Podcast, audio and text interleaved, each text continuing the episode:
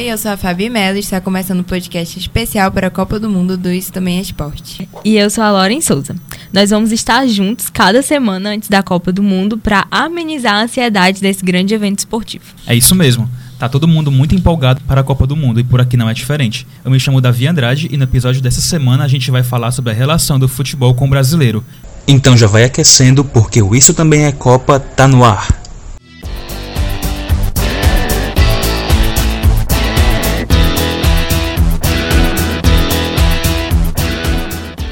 Geral sabe que o futebol e o brasileiro são inseparáveis, isso já é antigo.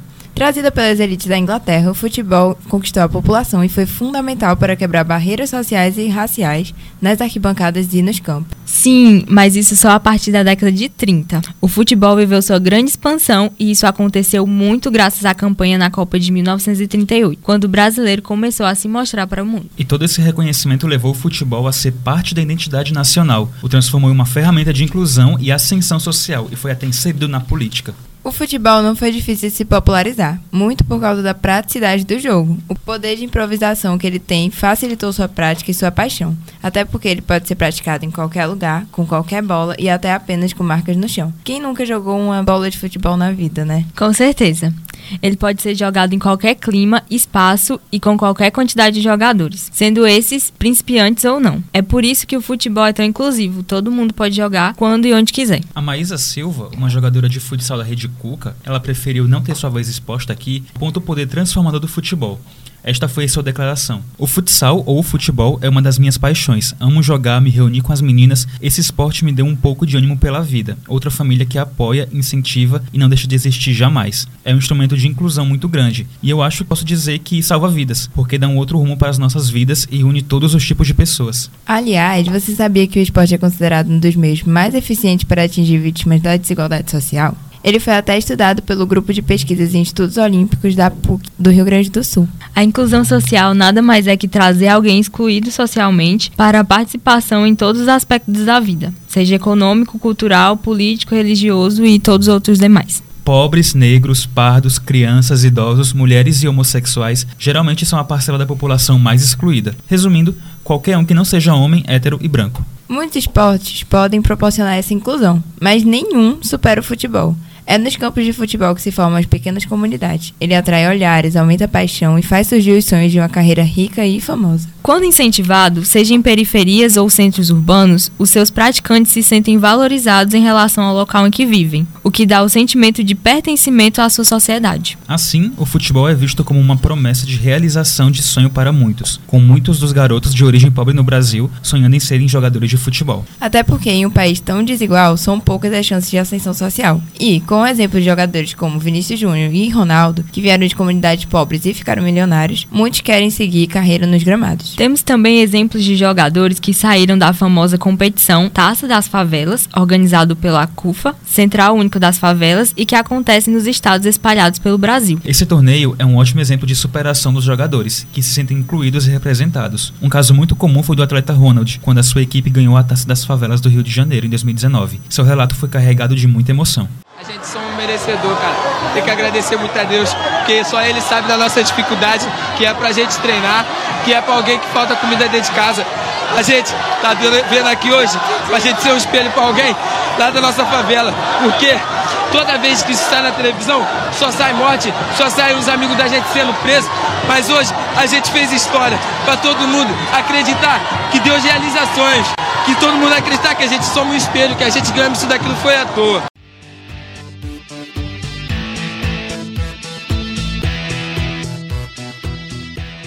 Política está em tudo e no futebol não seria diferente. Além de todas as questões sociais que a gente viu até aqui, o futebol, ou ao menos elementos dele, aparecem e participam de movimentos e mobilizações políticas, às vezes usado como propaganda, às vezes como símbolo ideológico.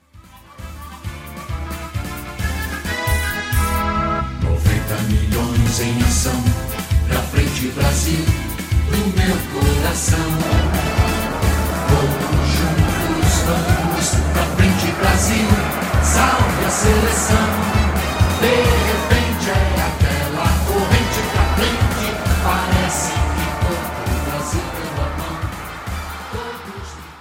Pra Frente Brasil, a música que acabamos de ouvir, se tornou o hino da seleção brasileira da Copa de 1970. Nesse ano, sob o governo de Emílio Garrastazu Médici, o Brasil vivia o auge da ditadura militar e da falta de liberdade. No período, também rolou o chamado milagre econômico. A economia brasileira crescia junto à economia internacional, entretanto, beneficiando somente uma minoria e sem que houvesse distribuição de renda.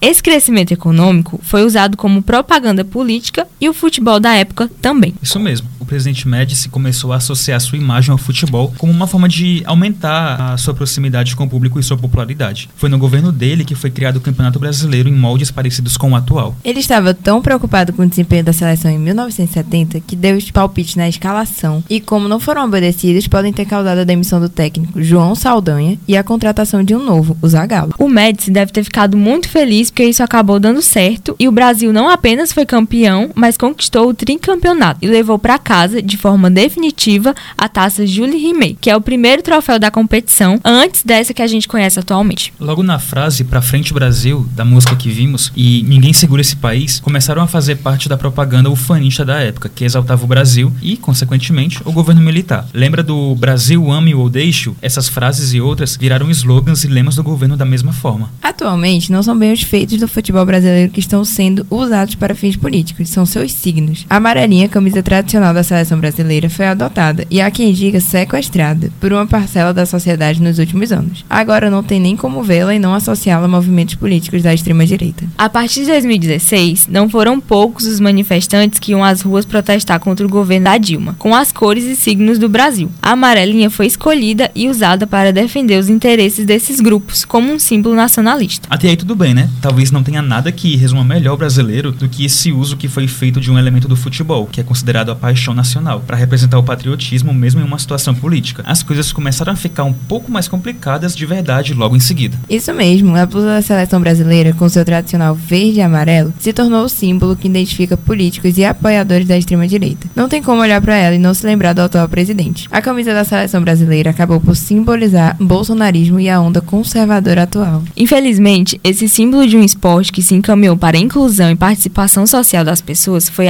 apropriado por uma parcela da sociedade e agora ocupa um lugar diferente no imaginário popular. Marina Bianca dos Santos, 24 anos, é psicóloga e uma grande fã de futebol, e ela vai falar um pouco da sua relação com a camisa da seleção e dos novos significados que ela vem tendo. Eu acho que usar a camisa da seleção brasileira, toda Copa eu sempre gostei muito de usar, porque eu me sentia pertencente, de alguma forma, a um movimento cultural tão grande do meu país quanto o futebol.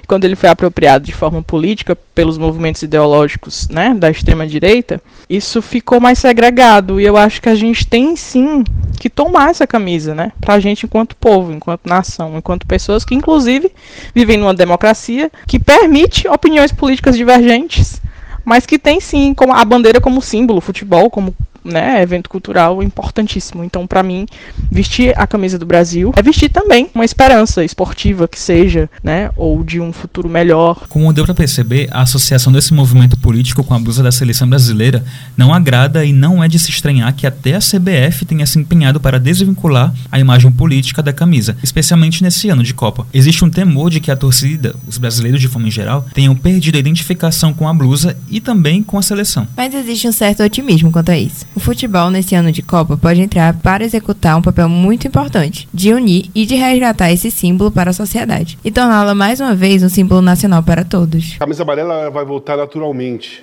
porque a camisa amarela da seleção brasileira, ela nunca esteve daquele lado de lá, da, do racismo, do preconceito, da mentira, da perversidade. Ela nunca teve do lado de lá. Ela sempre esteve do lado de cá. As diretas eram era todo mundo de verde e amarelo. Todas as manifestações que tiveram pró-democracia eram todas de verde e amarelo, camisa da seleção brasileira. Então, ela vai voltar naturalmente para o lado certo dela, o lado da democracia, o lado da paz, o lado da liberdade.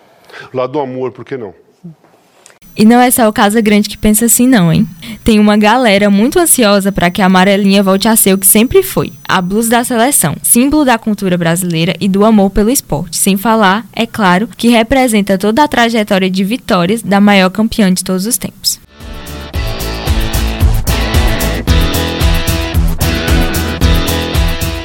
Para você que nos ouviu até aqui, nosso muito obrigado. O podcast Isso Também é Copa é um produto feito por estudantes do curso de jornalismo da Universidade Federal do Ceará e não possui fins lucrativos. Nós, assim como você, estamos muito ansiosos para essa Copa do Mundo e esperamos você no próximo episódio, que está incrível. Até mais!